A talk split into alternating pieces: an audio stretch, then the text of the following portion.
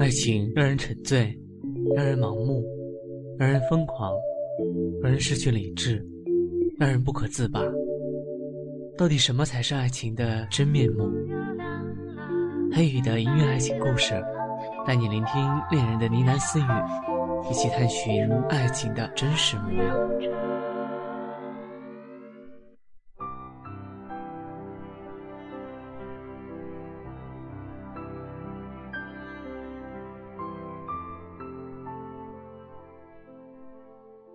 带着婉婉回到了桃林。七年了，林中的小屋一如原样，只是染了些灰尘，却不像是被遗弃了七年的样子。婉婉待在天山五年，第一次看到这边的景色，非常的兴奋。她在原地转圈圈，说：“姨娘，这比天山美多了。我们以后是不是就住在这了？”我点点头。小小的婉婉笑得更是开心了，眉间朱砂红艳如血，衬得她灵动可爱。她和她母亲长得好像，可是性子却没有半分相似。姐姐待人接物总是清清淡淡的，仿佛天下间万物都没有放在眼内。她的笑也是很淡的，若有似无。又何曾像婉婉一样笑得随性张扬呢？我将身后背的清闲琴放下，忽然想起多年前那个白衣胜雪的人，坐在桃林中低手抚琴的样子。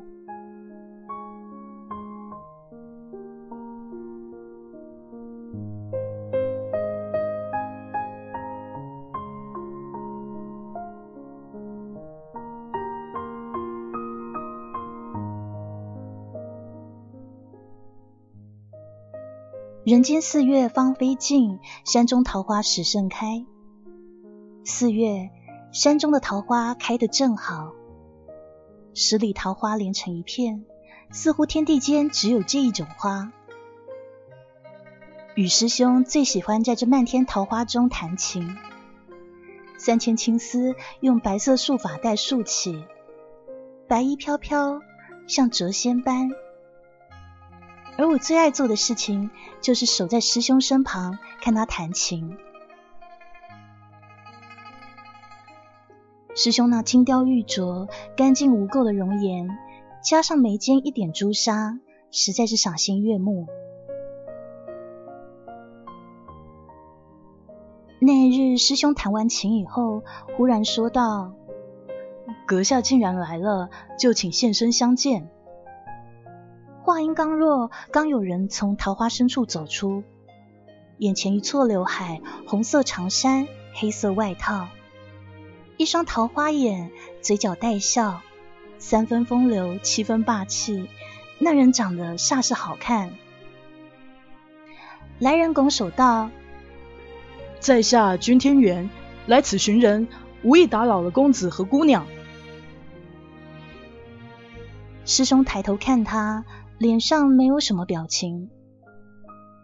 过了一会儿，师兄开口道：“你是军国的王。”淡淡的语气中却有不容抗拒的威严。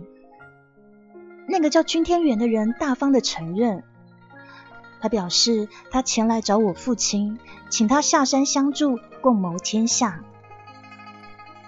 那个时候的大成王朝气数已尽。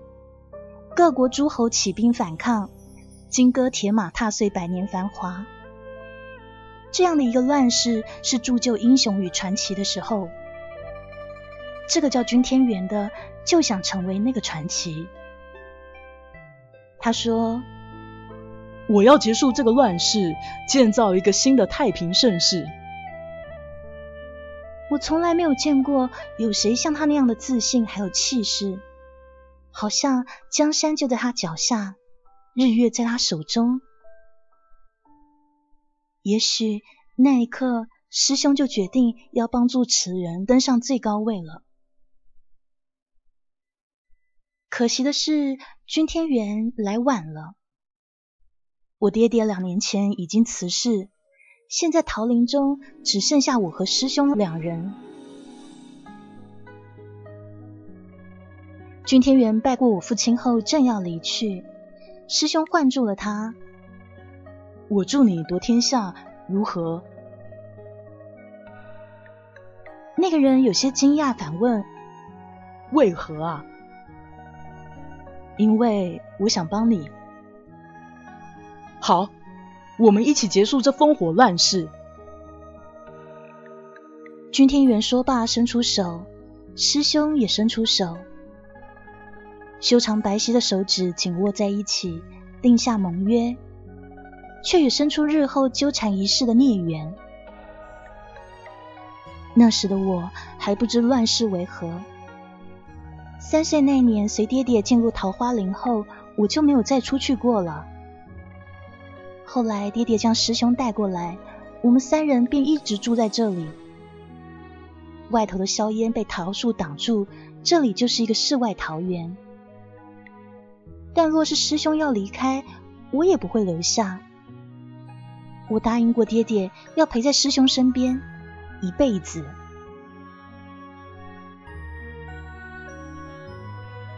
那日，师兄带着我和七贤琴与君天元一起离开了桃林，从此他就再也没有回来过了。后来我常在想，如果当初我哭闹着不让师兄离开，是否我们就可以留在桃林中，岁月静好，安稳一世呢？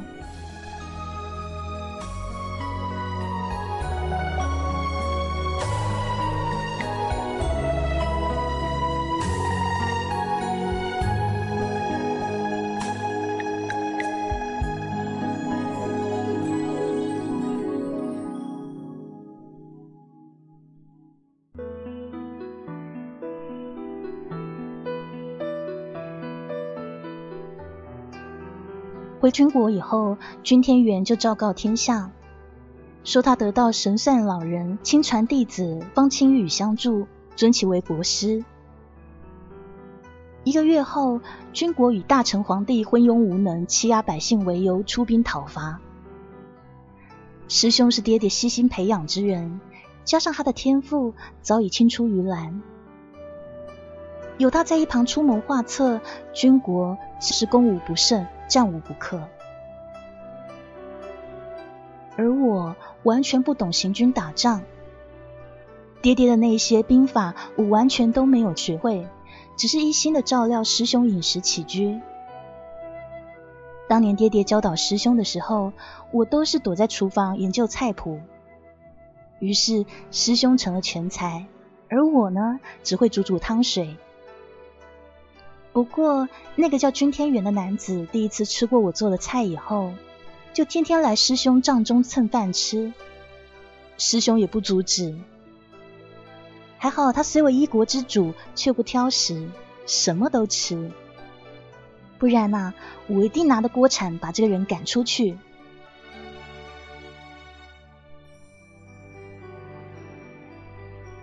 师兄跟君天远很谈得来。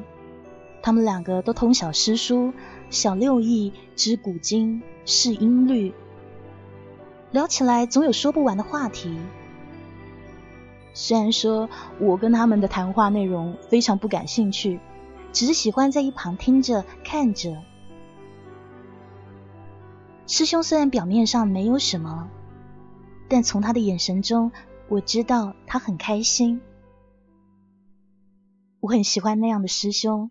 但是我不喜欢君天元，我总觉得他会给师兄带来一场大大的灾难。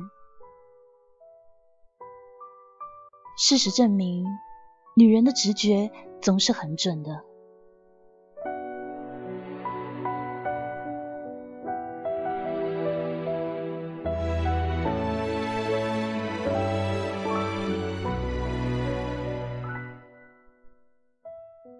攻下离帝都最近的锦城以后，为了安定民心，君天元和师兄住进了城中。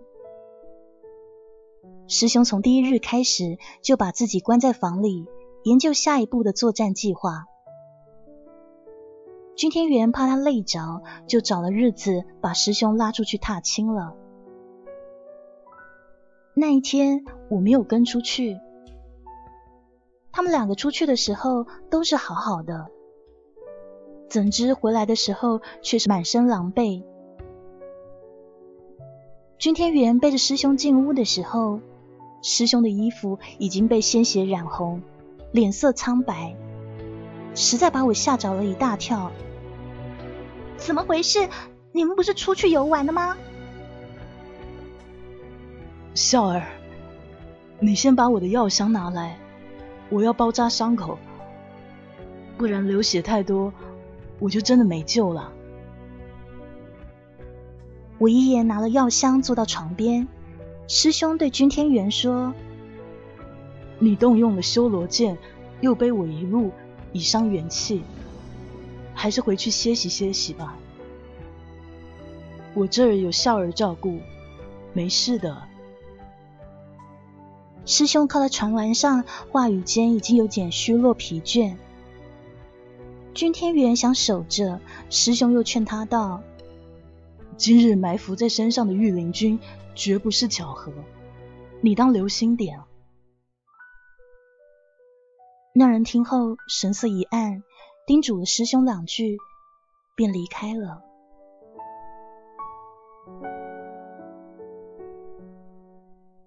待他走了以后，我用剪刀剪掉半截裤腿，露出血肉模糊的伤口。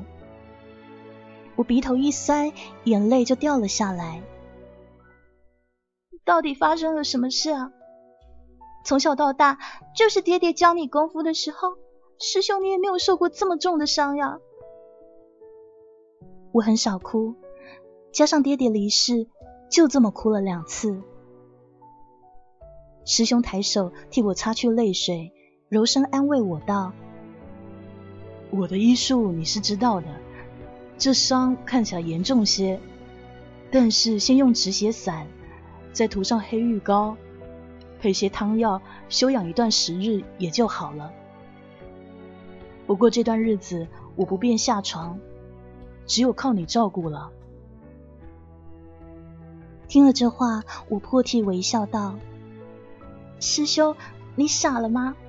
笑儿愿意照顾师兄一辈子的。”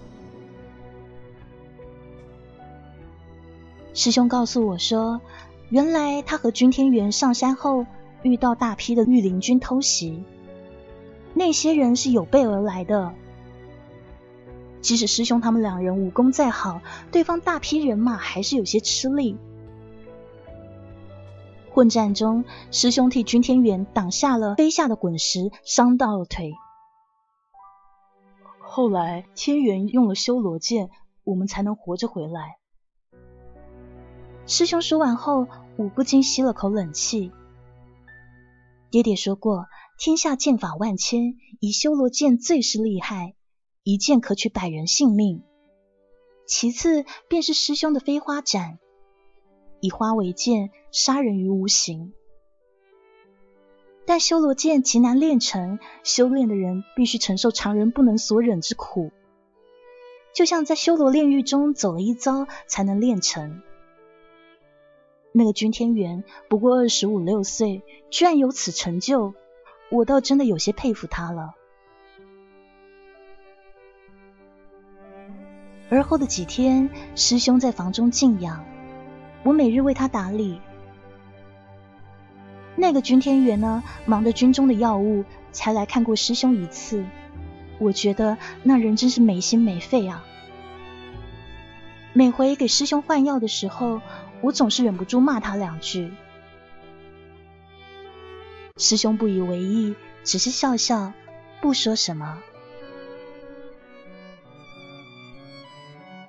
直到第五天，君天元才推着一张轮椅出现在院门口。我见了他，气就不打一处来。君道盲人倒是稀客啊！我师兄虽是为您受了伤，也不敢耽误您的时间。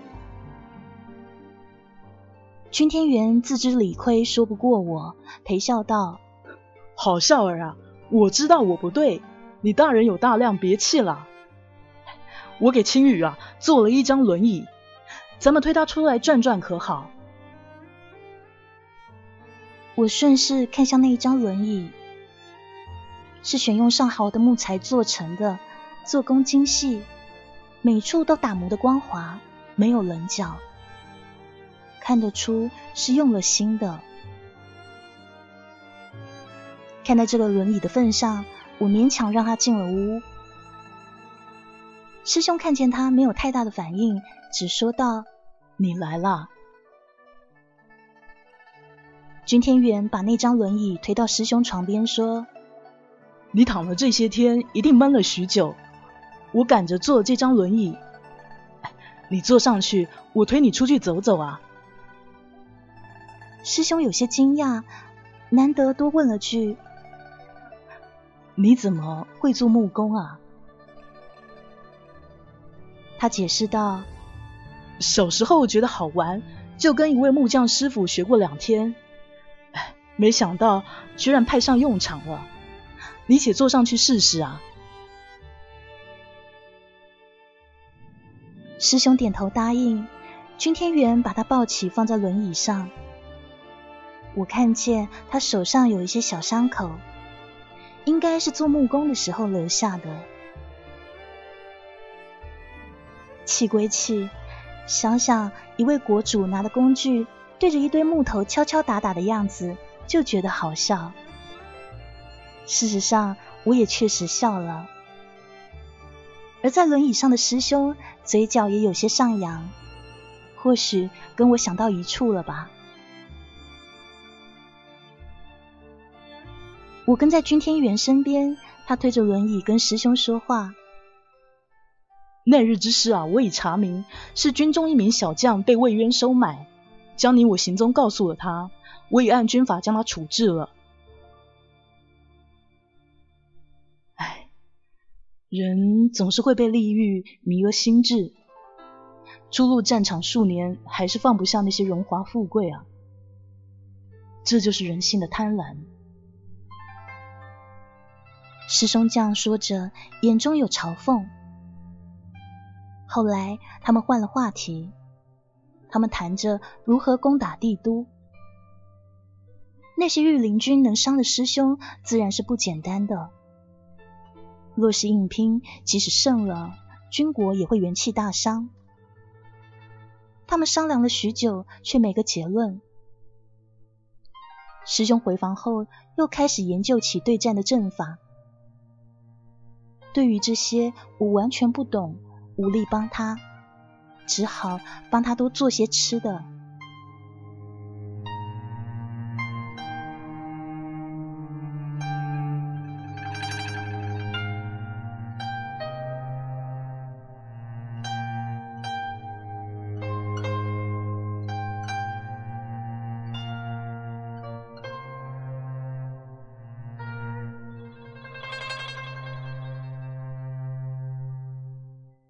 今夜的月色极好，师兄起了兴致，他取了七弦琴在园中弹奏。我坐在石凳上听着，感觉就像是回到了从前。曲至尾声，师兄提前收了手，说：“你什么时候有了这习惯，爱在梁上偷听啊？”我正奇怪师兄这话，刚想问问呢。却听到后头传来一个声音：“我不过是怕从大门进会扰了你的雅兴，在外头又听不清这好琴音，才做了梁上君子罢了。”我闻声望去，只见君天元坐在屋顶上，身后一轮圆月分外妖娆。他手中拿了酒壶，仰头喝了酒以后，就将那酒壶扔给师兄。师兄接住，也喝了口酒。同样的动作，却有完全不同的感觉。君天元换下王服，少了几分威严霸道，反而有一股桀弩风流。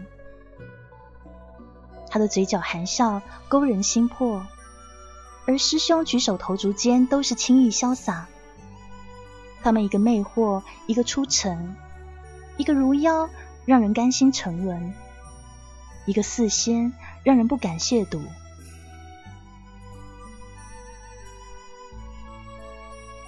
君天元飞身而下，跟师兄站在一起，两个人就像世上最美的一幅画。多年以后，当我闭上眼睛，即使我年华老去，还记得那个黑衣男子踏月而来，与师兄并肩，让星空都黯然失色的场景。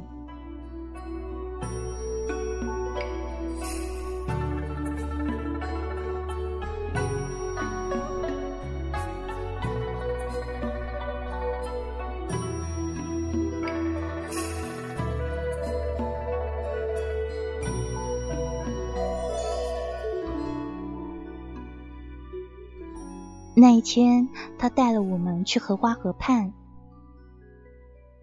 河面上飘着许多花灯，点点火光，亮如繁星。君天元要我们闭上眼睛，在睁开眼睛的时候，周围已经点满了烟花。君天元在三尺之外又点了一个烟花，咻的一声。烟花绽放在夜空中，绚烂美丽。然后他举着两支烟花走到我们面前，递与师兄一支。生辰快乐！师兄愣了愣，接过了那个烟花。他的生辰从前都是我与爹爹陪着的，煮一碗长寿面也就过了。从未像今日这样慎重。君天元的用心，连我这个局外人看了都感动，更何况师兄。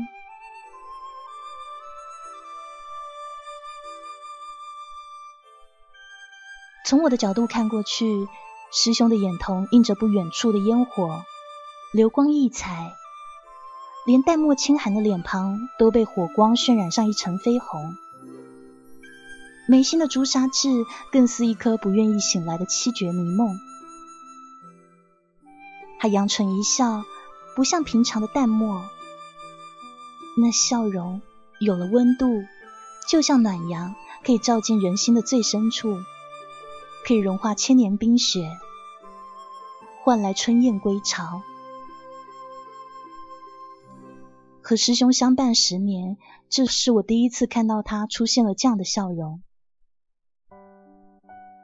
君天元就像半开玩笑、认真的说：“青雨啊，你若是女儿身，定会令天下男人为你痴狂啊。”师兄听了倒也不恼，只是笑着问他说：“那你呢？”“我啊，我定要娶你为妻啊！”君天元此话一出，连他自己都傻住了。师兄没有接话，将目光移到了他处。我也不知道该说些什么好。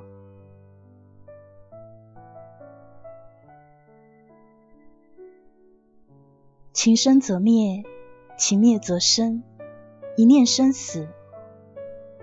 这是爹爹为师兄算的最后一卦。我本不信，但是现在我倒有些信了。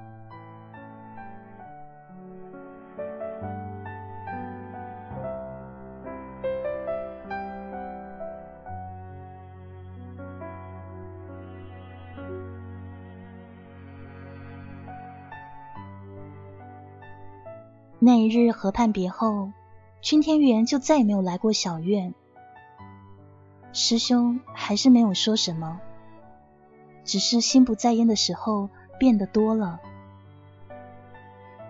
我隐约觉得，我就要失去那个不在乎一切的师兄了。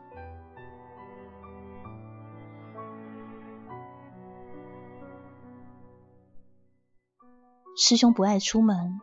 我便替他把新的布阵图送到军营中。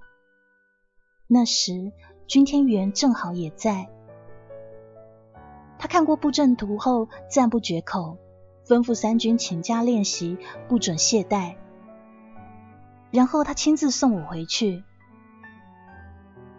并肩走在路上，我正奇怪他为什么要特地送我的时候，他倒先开口了：“笑儿啊，我要成亲了。”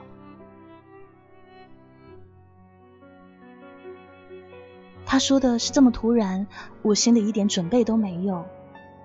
过了好一会儿才反应过来，于是我连忙问他：“成亲？你要娶何人啊？”是杜家小姐。我们两家原是世交，长辈们早就替我们定了娃娃亲。杜家就在锦城中。现今杜伯父病重，希望我们早日完婚，了他一桩心愿呢。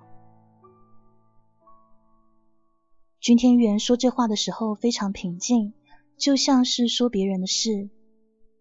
在他脸上，我丝毫没有看出成亲前的喜悦。我小心翼翼的问他：“那你可喜欢那个杜家小姐吗？”不重要了，都不重要。君天元无所谓的笑笑，笑中的无奈连我都看得出。既然得不到最爱，那么娶谁又有什么分别呢？我不知道该怎么安慰他，只好低头一言不发。他却抬手拍拍我的肩膀道。哎，笑儿啊，我成亲，你怎么样也该笑一笑啊！你平常那么爱笑的，你这样，难不成是喜欢我啊？哈哈！熟悉的调笑声响起，我抬头瞪了他一眼，却也笑了。笑儿，你比我幸运，你与师兄待你极好，待天下安定后。我就送你们回桃林。这污浊红尘实在不适合你们。他冷不防的冒出这一句，我听得云里雾里。正想问他时，他已快走了几步。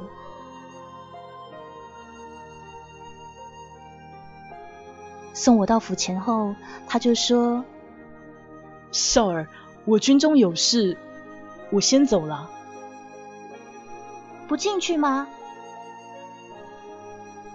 不了，军务繁忙。我心想，军务繁忙还送我回来，你分明想见的就不是我，为什么到了门口却不进去呢？进了小院以后，我看到师兄正在抚琴，我犹豫着要不要告诉他我知道的消息。这个时候，琴声戛然而止。师兄看向我，于是我便脱口而出：“师兄，君天元要和杜家小姐成亲了。”话一出，我就后悔了。还好师兄听了没有什么反应。过了一会儿，他叫我去准备晚饭，我这才松了口气。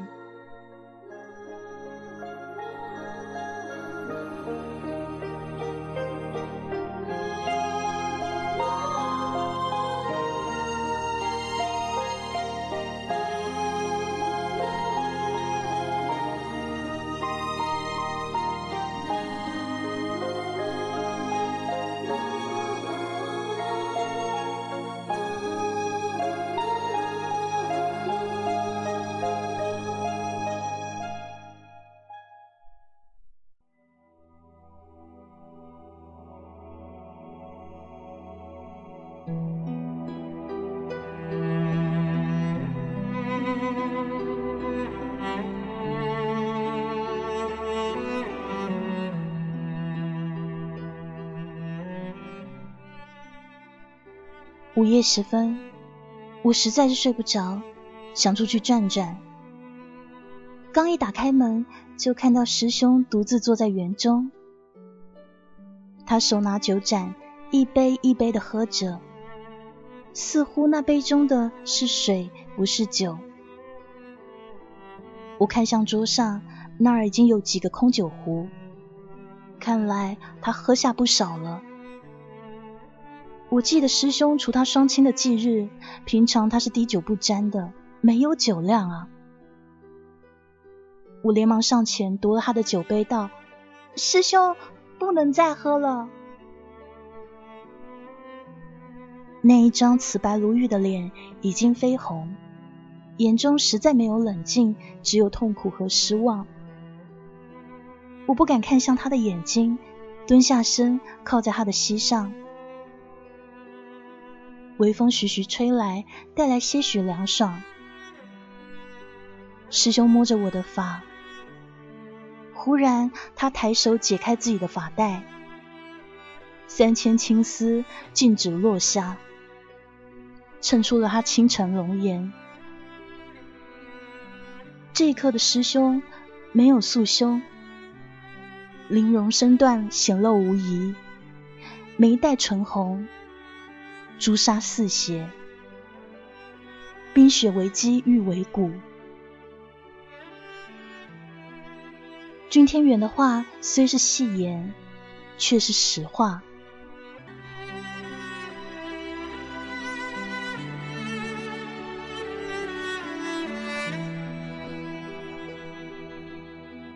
听雨姐姐，我想起他受的苦，这样叫他的时候，我已经哭了。听雨姐姐的手放在我脸上，她的手。常年都是冷的，她说：“笑而不哭，我没事的。”柔柔的语调中带有一丝醉意。要是，要是当年爹爹可以早先从毒娘子手上救下你，姐姐或许也不会是今天这样的局面了。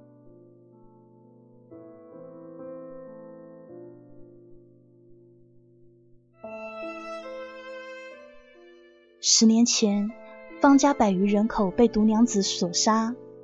姐姐因为年幼，被她用来做试验。毒娘子在姐姐身上种下了情蛊。当爹爹赶到的时候，毒娘子知道自己胜不了爹爹，就毁了解药自尽。而后，爹爹把姐姐带回桃林，就开始研制解药。可惜。一直没有成功。后来，爹爹帮姐姐改名为方清雨，叫她以男装示人。连我原本唤她听雨姐姐的我都得改口唤她师兄。爹爹到临终前才告诉我们，情蛊有三十年的潜伏期，但宿主动情，蛊毒发作，一个月内红颜白首。红心化血而死，这就是他让姐姐弃了女儿身，要求我改叫他师兄的原因。爹爹并且嘱咐我们长居在桃林，不要离开。可是我们不离开，却有人来了。姐姐从小就经历了家破人亡，看遍了世事沧桑。她少有悲喜，一切淡然。我曾以为她永远不会为谁动心，现在我才知道自己错的有多离谱。只要是人，就会有七情六欲，谁都没有办法逃避。爹爹也想错了，即使姐姐换上男装，他的心仍旧是个女人。可是。我真不愿意看到这样的结局。我抱着他，放声大哭：“姐姐，我们离开这里吧。君天元也好，天下苍生也罢，都不关你的事啊。我们回家，少儿只有你这么一个亲人了，我不要失去你。”姐姐拍着我的背，许久，说道：“等参加完他的婚礼，我们去天山。我泣不成声，只有一个劲的点头。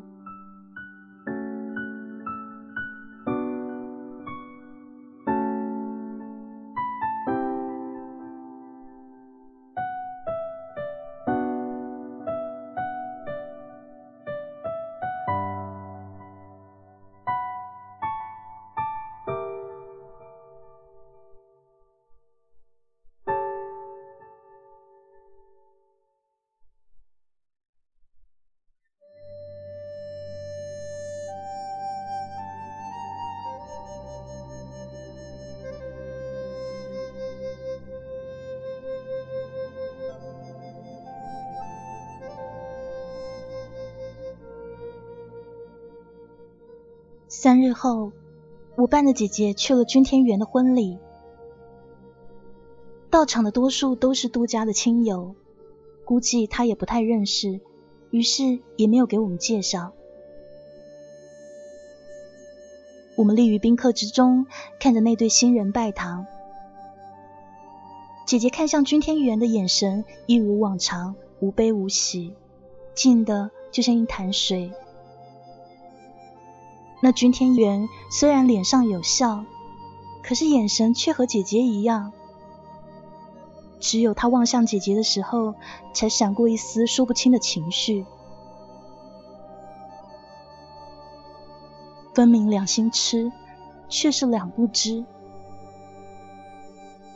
这两个都是聪明绝顶的人，可是唯独看不穿一个情字。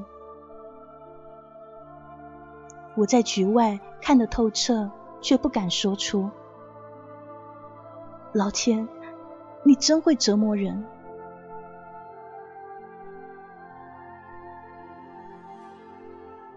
送新娘进房以后，君天元被客人缠住，于是我们悄悄的离开了小院，收了两件冬衣，正要离去的时候，一身喜服的君天元踏着夜色而来。我看到他有些不安，他看到了我手上的包袱，眉头一皱。姐姐在他面前开口说：“你来了也好，现在局势已定，天下定是属于你的。我当初的承诺，如今已经完成。帝都那个地方不属于我，我也不属于那里。”我要带笑儿离开。姐姐言出必行，我和君天元都了解。只是他仍想试一试。我心想，可好笑了。几日前，你不是还说到时让我和姐姐回家吗？可是现在，你竟还是放不开。那君天元放低了声音道：“青雨，你能为我留下来吗？”这个拥有千军万马、半壁江山的男子，应该是第一次这样低声下气的求人吧？姐姐避开他的目光，对我说：“走。”我立马推动轮椅，快速的离开，生怕姐姐心会反悔。回头看看君天元，他站在原地，手伸出又垂下，那失魂落魄的样子，真的让人心疼。可是我真的不想失去姐姐，所以只好对不起她了。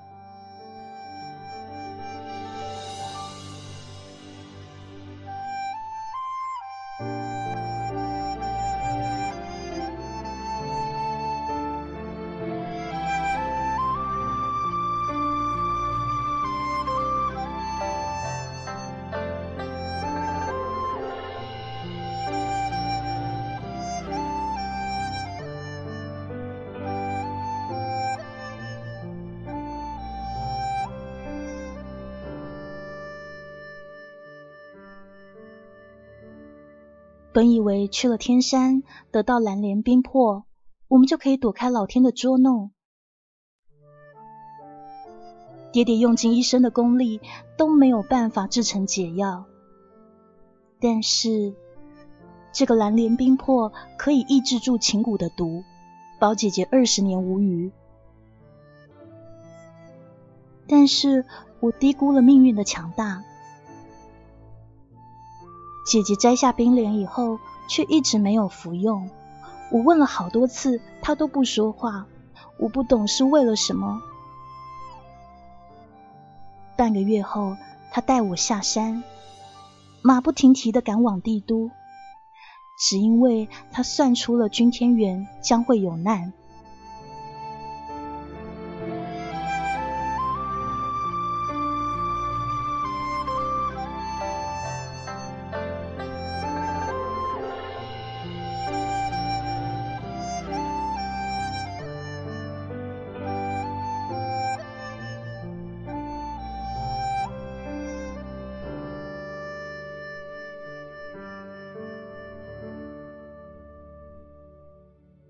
再见到那个人的时候，他正在和一大堆军队对抗，对方派了大量的兵马对付他。他神情有些疲惫，想必已经战斗很久。一支羽箭飞来，君天元负伤。姐姐见状，飞升至半空，一根白绫自袖中飞出，护住了那人。然后他越过战场上的千百将士，取了御林军首脑的性命。多年来，我第一次看到姐姐杀人，出手快很准，完全没有平时的淡定从容。射中君天元的箭上面有毒，姐姐带着他用轻功飞回皇城。临走前，姐姐看了我一眼，眼神中满是愧疚。我知道，他必定是要用那冰莲救君天元。爹爹和我为姐姐努力那么久，终是为他人作嫁罢了。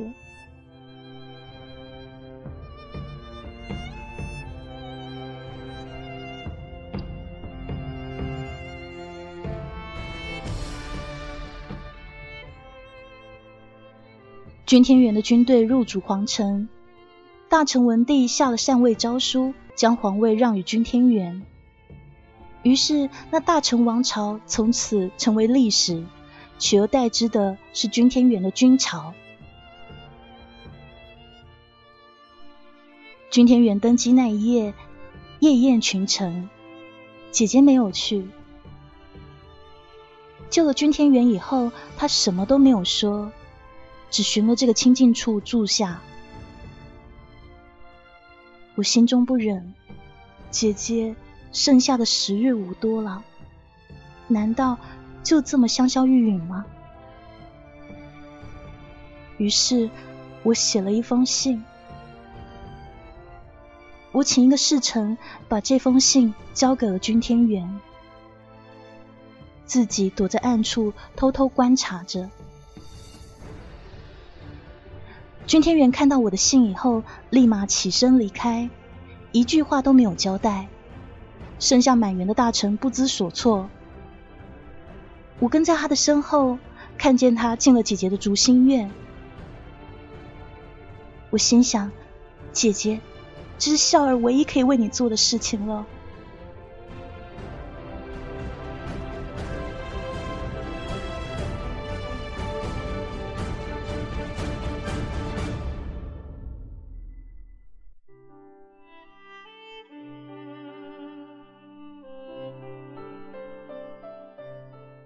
此后，君天元将所有的奏折都搬到了竹心院，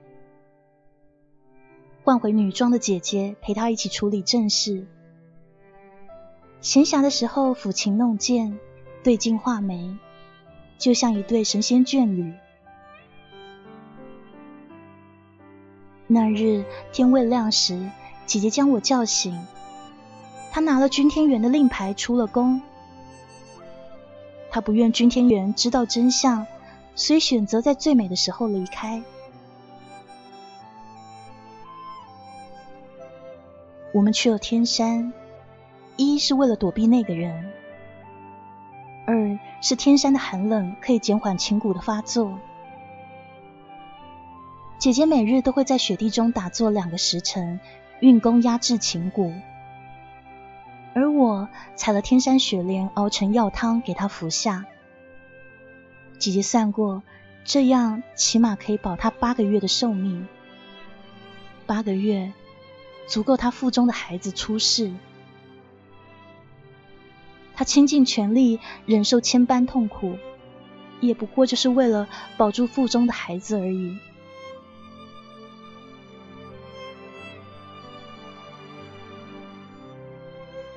无聊的时候，姐姐会给我讲那一个月她和君天元的点点滴滴。姐姐说她不会梳头发，每天君天元为她玩发。君天元说这是长发挽君心。笑儿，就叫孩子婉婉吧。姐姐说这个话的时候，嘴角上扬，眼中满满的幸福。那是他一生中最美的时光，也是我见过姐姐最美的时候。可是，姐姐的长发逐渐变白，她站在雪地里，白色的衣、白色的发和白色的雪融为一体，她的脸色也愈发苍白。我看着她的变化，却没有办法阻止。我恨透了这种无能为力的感觉。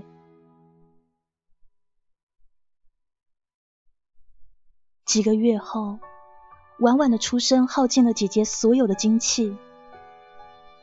她躺在床上，拍了拍身边的空处，示意我躺下。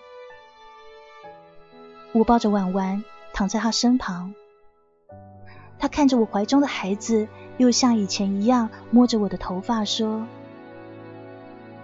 笑儿，我这一生，不管是方清雨还是方听雨，都算得上是完美了。姐姐唯一的遗憾就是，没能为你寻得一个好人家。我为负天下人，独独负了你，不要怨我，好吗？我笑笑道：“姐姐，你没有负我，你负的是你自己。笑儿从来没有后悔过，真的。”姐姐的呼吸越来越薄弱，却还是在说：“能这样死去也是好的，有你，有婉婉，够。”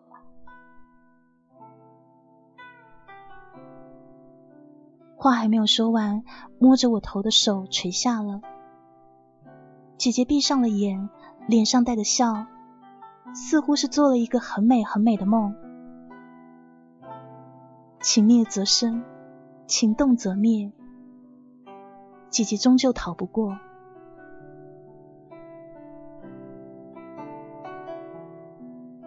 一直很安静的婉婉突然大哭起来了。我抱着他，任由泪水打湿衣襟。此刻，我们都失去了生命中最重要的人，除了哭，我们什么也不能做。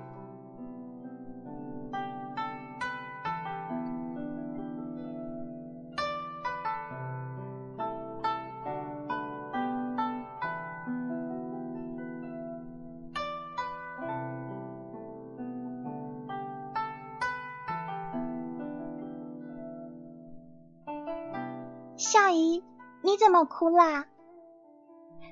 婉婉的声音把我的思绪拉回。不知不觉中，姐姐已经离开我们五年了。我抬手擦去脸上的泪水，摸摸婉婉的头，说：“少姨没事，婉婉给少姨弹个曲子吧。”她点点头，乖巧的坐在琴后，食指拨动琴弦。悦耳的音调自他指尖传出，才五岁的孩子啊，果然有他娘的真传。他低头抚琴，像极了当年的姐姐。我抬头看着天，不让眼泪落下。姐姐，笑儿好想你啊。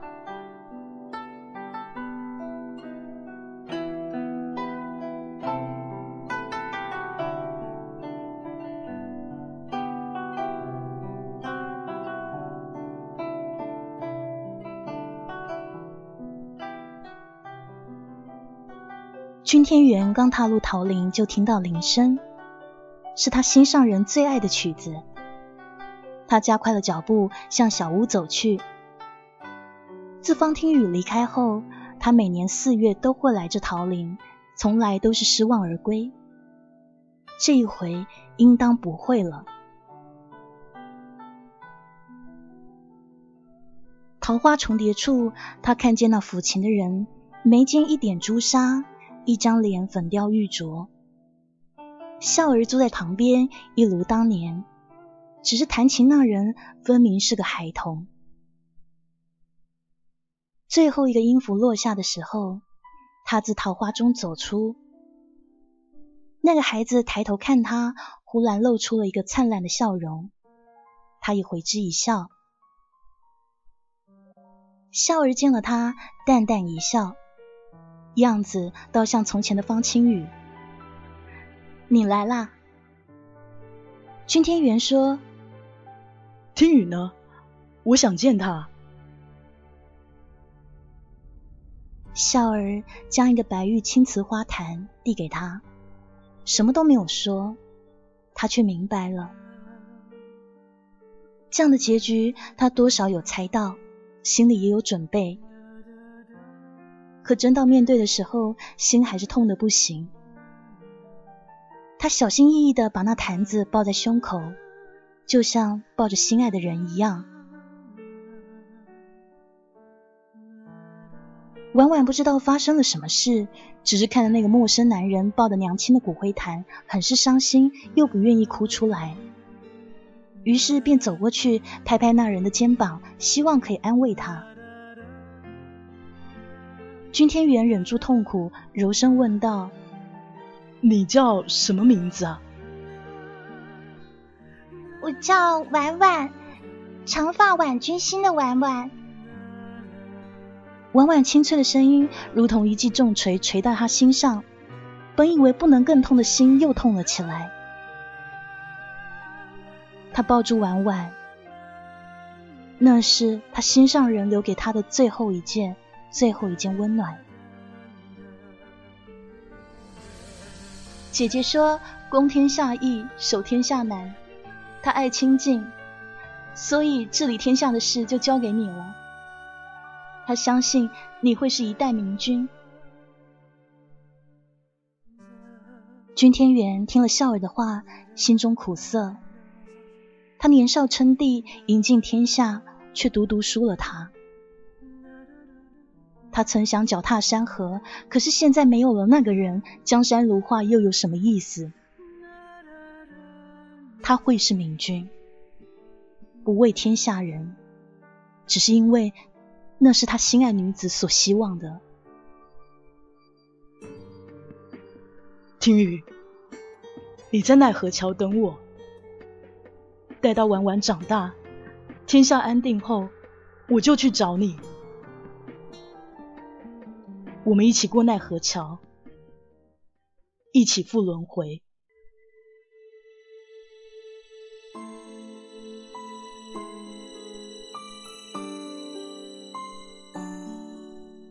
这是我们今天的故事，《听雨山河》，还喜欢吗？它是个悲剧。前面还有人猜是激情，是不是？猜错了吧？其实呢，最开始就暗示你哦，他有孩子的。好，现在要跟大家说晚安了。那待会呢，小窝可以聊聊天。谢谢今天送我花花月票还有礼物的朋友们。那 Good night，感谢喽，晚安。看着你离开，心有点乱。该热闹的时候，你却不在。一个人能说出